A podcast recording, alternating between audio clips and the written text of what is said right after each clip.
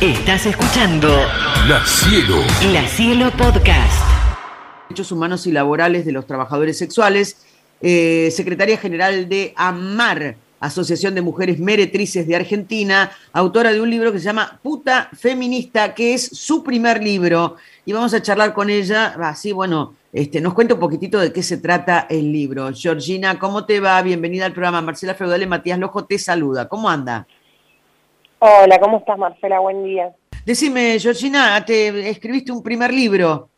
Sí, así es. Escribí un primer libro para Sudamericana contando historias eh, tanto individuales y colectivas de lo que es ejercer el trabajo sexual en Argentina. Eh, ¿Utilizaste para eso fuentes que se imagino que deben ser chicas que conoces, que trabajan eh, en la calle?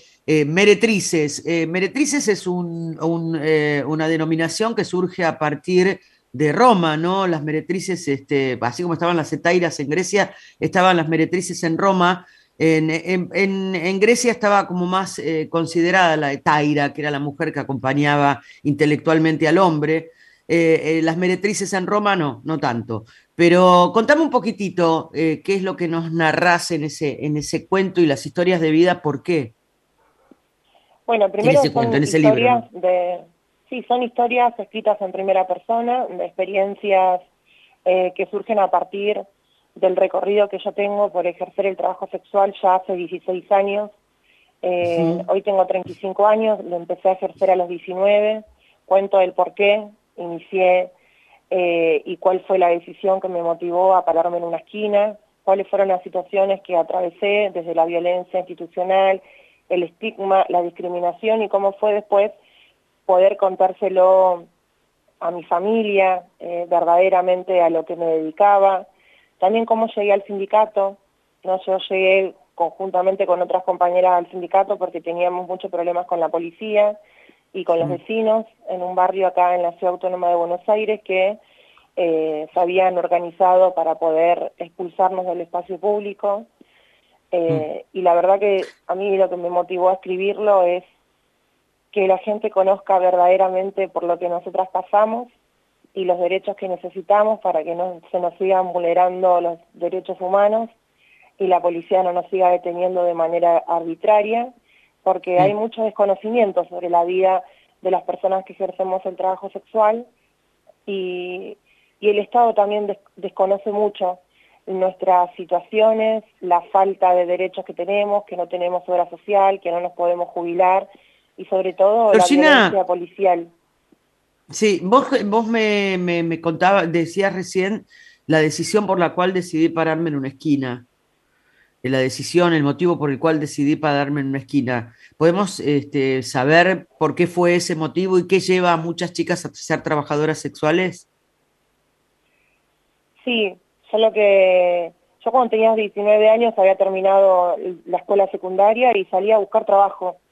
Y la verdad que lo que me encontré ahí fue con posibilidades muy acotadas y con trabajos muy mal pagos. Fui niñera, fui empleada de casas particulares, trabajé un tiempo para una fábrica metalúrgica y como yo soy mamá soltera, tengo a cargo mi hijo, que eso es algo que es muy representativo del colectivo de trabajadoras sexuales. El 86% de quienes ejercemos el trabajo sexual en Argentina son mujeres que tienen a cargo, que son jefas de hogar y tienen a su cargo de uno a siete hijos y la verdad que a mí el trabajo sexual me, generaba autonomía de yo poder compatibilizar mis horarios con mi rol de mamá y la responsabilidad del cuidado, en este caso de mi hijo, y después el dinero. El dinero que, eh, a comparación de ser niñera y empleada de casas particulares, era un poco más y me podía generar, bueno, eh, pagar el alquiler y poder darle a mi hijo una mejor calidad de vida. Georgina, eh, ¿te tuviste que ocultar a tu familia tu, actividad real? Eh, ¿Vos sos del interior o sos de acá de, Buenos Aires, del Gran Buenos Aires? Sí, de provincia de Buenos Aires, sí, se lo oculté durante ocho años. ¿Y por qué sentías que se lo tenías que ocultar? ¿Te avergonzaba? Sí, me daba mucho miedo, tenía vergüenza al principio, mucha culpa, pensaba que estaba haciendo algo, bueno, algo que por el que no tenés que sentirte orgullosa, eh, y tenía miedo que mi familia no me aceptara y bueno, y se enojara mucho por el, por el trabajo que, que estaba ejerciendo. ¿Y qué pasó cuando le contaste? ¿Qué, qué, cuál fue la reacción? No sé, ¿tenés mamá, tenés papá? ¿A quién se lo contaste? Tengo mamá y tengo muchos hermanos. Yo vengo de una familia muy numerosa. Mi papá falleció cuando nosotros éramos muy, chicos. Así que la mm. primera que se lo conté fue a mi mamá. Mi mamá siempre, de sus 14 años hasta que se pudo jubilar a los 60, fue empleada de casas particulares. Eh, y tiene, bueno, yo sentía que, que no iba a estar de acuerdo con mi decisión, también por la cultura en la que mi mamá se, se crió. Y, y la verdad que mi mamá lloró, fue lo primero que hizo cuando yo se lo conté, se puso a llorar, me dijo que, que por favor me cuidara, que cuidara a mi hijo. Y Tenía con el miedo. Tiempo hemos, sí, con el tiempo hemos tenido después muchas otras conversaciones, después también le tuve que contar por qué había, había empezado a estar en la organización, eh, a, a decidir ser visible y luchar con mis compañeras para que nuestro trabajo sea reconocido. Pero por suerte he tenido una mamá que ha tenido mucha paciencia y mucha amorosidad de poder entender mi trabajo lejos de los prejuicios. Y cuando te paraste por primera vez en esa esquina, ¿no?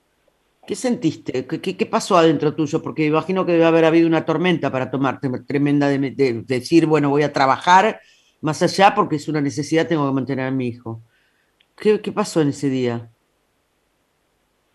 Y la verdad que cuando empecé a trabajar yo no sabía ni cuánto tenía que cobrar, eh, no sabía cómo moverme en el espacio público, no sabía si tenía que pararme en la esquina, esperar, mirar a los autos, caminar, pero lo que más sentí es la mirada del otro, ¿no? Como yo estaba parada en la esquina y pasaba el colectivo y la gente que estaba arriba del colectivo me miraba, la gente que pasaba por la calle, bueno, o cruzaba de vereda o, o me miraba de reojo, eso fue lo que lo que sentí durante mucho tiempo, ¿no? Como ese La observación del otro, el otro, el tercero. Sí. que te juzgaba.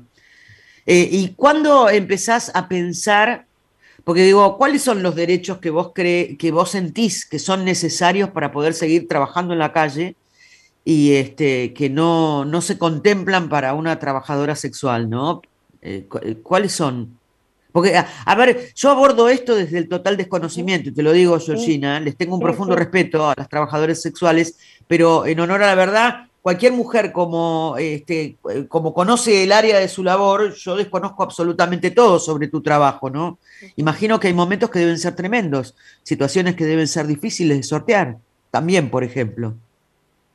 Sí, o sea, primeramente es eh, que seamos consideradas como trabajadoras y que el Estado eh, genere políticas que nos protejan, que no nos dejen tan vulnerables, que cuando nos pase algo podamos tener la posibilidad de ir a denunciarlo, eh, tener herramientas para poder frenar el abuso policial. Eh, la mayoría de las compañeras y compañeros que se acercan al sindicato se acercan denunciando coimas policiales, se acercan denunciando hostigamiento por parte de la fuerza de seguridad, eh, a mí me ha pasado, y yo lo cuento en el libro, un montón de situaciones de abuso y de violencia que tienen que ver con la policía, eh, con la fuerza de seguridad, y, me parece que eso es urgente, que el Estado debería tener un abordaje de poder frenar esa violencia desatada por parte de la fuerza de seguridad y después darnos protecciones que tienen que ver con derechos, es la obra social. Eh, ¿No tienen obra social las chicas que trabajan en la calle? Obra social, no tenemos cobertura social ni tampoco podemos hacer aportes jubilatorios. Mm, hay un montón de compañeras que tienen más de 60 años. Voy a hacer una pregunta totalmente absurda, ¿eh? totalmente absurda, porque se me ocurre. ¿Qué pasa si se, se ponen como monotributistas? No sé, pregunto porque eh, no existe un área que vos digas, bueno, y, eh, no sé, ejercen una facturación y de ahí sacan una obra social. Pregunto de desconocimiento, ¿eh? Sinceramente. Sí, lo que pasa, sí, lo que sucede es que eh, cuando nosotros nos queremos ir a dar de alta en la FIT para ser monotributistas no existe nuestra categoría. Tampoco. Eh, y de hecho hay muchas compañeras que mm, los mismos operadores estatales eh, le dicen, bueno, monotributate con una categoría, bueno, de manera engañosa. Hay compañeras que tienen monotributo, pero no lo pueden hacer como trabajadoras sexuales, lo terminan haciendo como peluqueras eh, o con la categoría servicios personales directos. Y no tiene sentido, la verdad no tiene sentido. No, no. Es un trabajo como cualquier otro. Mati, eh, te veo que estás ¿qué tal? ¿Cómo estás? Soy Mati Lojo, buen día. Eh, recién ahí cuando hablabas y, repasabas también de la cuestión de las hostilidades que tiene la calle, imagino también para, para una chica joven eh, como eras vos cuando comenzaste a, explorar, digamos, esa situación. Yo me preguntaba en, todos esos tiempos, todos esos años que han pasado, hoy hay una realidad de que hay la tecnología quizás ha arrojado otra forma de conectarse con las personas, digamos. ¿Hay alguna especie de transmutación de eso? Digamos, ¿hay tecnología que se ha eh, metido en la vida de la actividad de ustedes como para poder escaparle a esa hostilidad ya por ahí de las, de las chicas más jóvenes, esa hostilidad de la calle, o todavía no? ¿Sigue siendo eh, súper necesario tener que ejercer y tener que salir a la calle? Pasa que son realidades distintas. Eh, la mayoría de las personas que trabajamos en la calle venimos de los sectores populares. Hay compañeras que no saben ni leer ni escribir y son muy pocas las que tuvimos la posibilidad de terminar los estudios secundarios. Por supuesto que hay una reconfiguración del trabajo sexual después de lo que fue la pandemia, eh, pero hay que tener primero acceso a la conectividad, que eso no es una realidad eh, en nuestro colectivo, y después tener conocimientos de cómo utilizar las plataformas virtuales. ¿Y eso el sindicato eh, lo...? Las compañeras más jóvenes sí trabajan a través de las plataformas. Eh, tienen Mercado Pago, tienen PayPal. Eh, esas son las compañeras que son monotributistas y que em, se habían categorizado con una categoría de manera engañosa porque no lo pueden hacer como trabajadora sexual.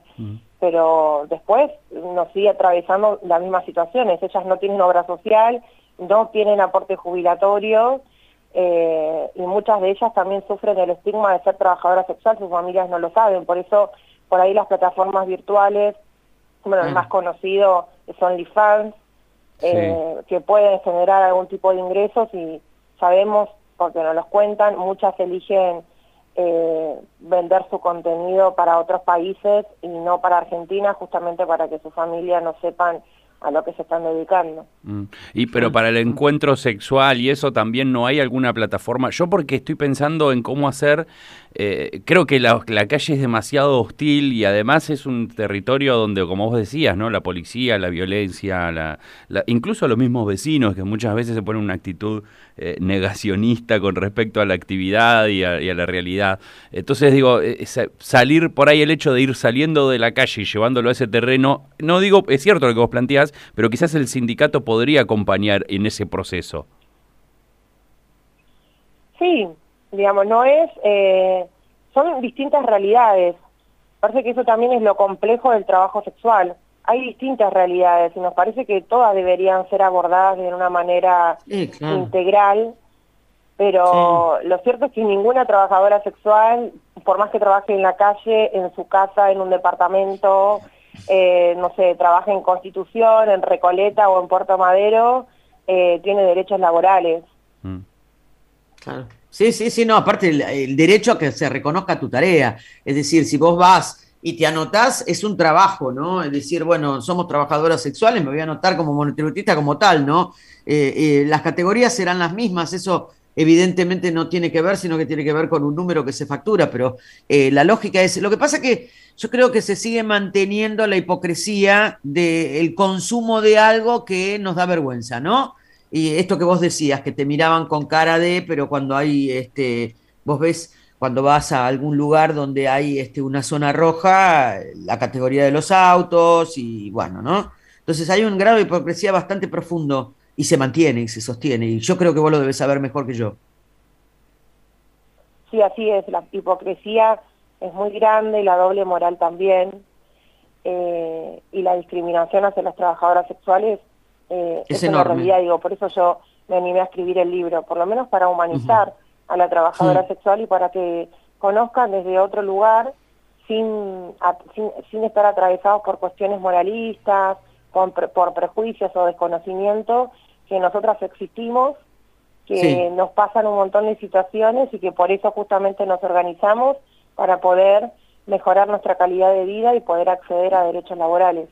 Georgina, ¿te impidió el hecho de tu actividad eh, como trabajadora sexual de tener una pareja? ¿Te lo han cuestionado como mujer? Eh, sí, digamos, cuando, eh, cuando empecé a ejercer el trabajo sexual, he tenido algunas parejas que cuando se enteraban de que yo era trabajadora sexual, lo primero que me pedían era si podía cambiar de, de trabajo. Después ya se hizo muy difícil que me lo puedan pedir porque yo me hice visible, todos saben que, que yo milito en la organización, soy la secretaria general de, de AMAR, eh, y, bueno, hoy por hoy estoy en pareja con, una mujer, ella hace dos años que estamos en pareja y, la verdad que hemos construido una relación muy linda a base de respeto y de ser compañeras. Eh, vos me decías que cuando empezaste a trabajar, Georgina, eh, ya tenías tu niño. Eh, ¿Cómo fue también decirle a tu niño cuál era la tarea que vos realizabas? ¿Se convierte en algo difícil? ¿cómo, ¿Cómo es eso? Porque yo he escuchado millones de relatos y he visto millones de historias este, que no vienen al caso, ¿no? Pero ¿cómo fue tu relación con él y cómo fue, qué edad tiene ahora? 15 años tiene. 15 años. ¿Cómo, ¿Cómo entablaste ese diálogo de saber, bueno, mamá se dedica a esto, hace esto? ¿Lo sabe? Sí, por supuesto Que, que, lo sabe. Yo he pasado por una situación eh, muy dolorosa, que es cuando me separé de una relación violenta, eh, atravesé un proceso judicial porque el papá de, mi hijo quería quedarse con la tenencia y, y había utilizado mi trabajo. No había, había utilizado mi trabajo para explicarle a un juez que una prostituta no podía criar a un hijo y que mi hijo estaba en una situación de peligro constante, así que he atravesado situaciones muy dolorosas de tener que andar explicándole eh, a un juez que yo, a pesar de ser prostituta, podía ser mamá y podía desarrollar la maternidad de manera plena y que mi hijo iba a estar eh, en un espacio con amor, criado con amor, con respeto y contenido. Así que a partir de eso que me, que me pasó, eh, me aferré muchísimo más a, Santino y se lo he contado justamente para que no se lo vaya y no se lo cuente ninguna otra persona eh, con una carga negativa, ¿no? sino que yo tenga la posibilidad de contarle y explicarle por qué mi trabajo es mal visto, por qué en algunos lugares no lo podemos decir tan abiertamente y poder darle algunas herramientas para que él nada, tenga en sus espacios y en sus entornos, en la escuela, con sus grupos de amigos. He tenido situaciones en las que he tenido que ir a la escuela a hablar con la directora, eh, pero la verdad que mi hijo respeta mucho mi trabajo, sabe mi militancia. ¿A qué cosas te enfrenta yo, mientras vos hablas voy pensando en lo hipócrita que somos, ¿no? Porque qué cosas te enfrenta la, nuestra hipocresía, ¿no? El de no poder asumir que vos tenés una tarea que en muchas ocasiones se asume en otros espacios con una naturalidad este, y se sabe que fulano o mengana y sin embargo no, no, no les hacen la discriminación que te han hecho a vos, ¿no? Este, pero bueno, evidentemente es un acto de hipocresía social. Eh, Georgina, ¿cómo conseguimos el libro? Está eh, disponible en todas las librerías Cúspide y ya va, ya va por la segunda edición. ¿En las, eh, las eh, librerías Cúspide nada más? Sí, ahí lo van a encontrar seguro. Después tiene una tirada a nivel nacional, así que también se lo, puede, lo, lo pueden pedir. Está también disponible en audiolibro y en ebook para las ah, personas que viven en Argentina. Ah, bueno, en ebook lo vamos a buscar eh, rápidamente, así lo, leemos. Georgina, escúchame otra cosita que quería eh, preguntarte. Eh, es editorial sudamericana, me dijiste, ¿no? Es sudamericana, sí. Bueno, Mati, ¿algo más que le quieras preguntar a Georgina que se me escape a mí? No, me, parece, me parece que fue interesante la charla porque además en primera persona uno va conociendo las experiencias. Lo único que me gustaría es qué, le, qué, qué te gustaría decirle por ahí desde tu lugar a, una mujer, a una persona, eh, a alguien que esté empezando a ejercer la profesión y que por ahí tenga todas esas mismas preguntas y dudas que tenías vos en aquel momento? Que no tenga miedo, que no tenga vergüenza, que no sienta culpa, que no le dé tanta importancia al que dirán y que se acerque al sindicato, que hay muchas compañeras y compañeros que tenemos, eh, tendemos nuestros brazos para darle abrazo y que sabemos lo que es eh, atravesar el estigma y la discriminación de manera sola, pero que bueno, que hay un colectivo que, que apoya, que lucha y que contiene y que siempre para lo que sea eh, vamos a estar. ¿Y el sindicato en la Ciudad de La Plata dónde está? En la Ciudad de La Plata eh, funcionamos dentro de la Central de Trabajadores y de Trabajadoras. Tenemos redes sociales, que es Amar La Plata, en el Instagram y en el Facebook tenemos una fanpage, que también es Amar La Plata. Eh, ahí las compañeras hacen eh, jornadas mensuales de, de asistencia integral, desde entrega de alimentos, preservativos, hasta también operativos para hacerse el DNI, para ponerse las vacunas así que que se conecten a través de las redes sociales. Perfecto. Georgina, gracias por estar en el programa. Te mandamos un abrazo enorme.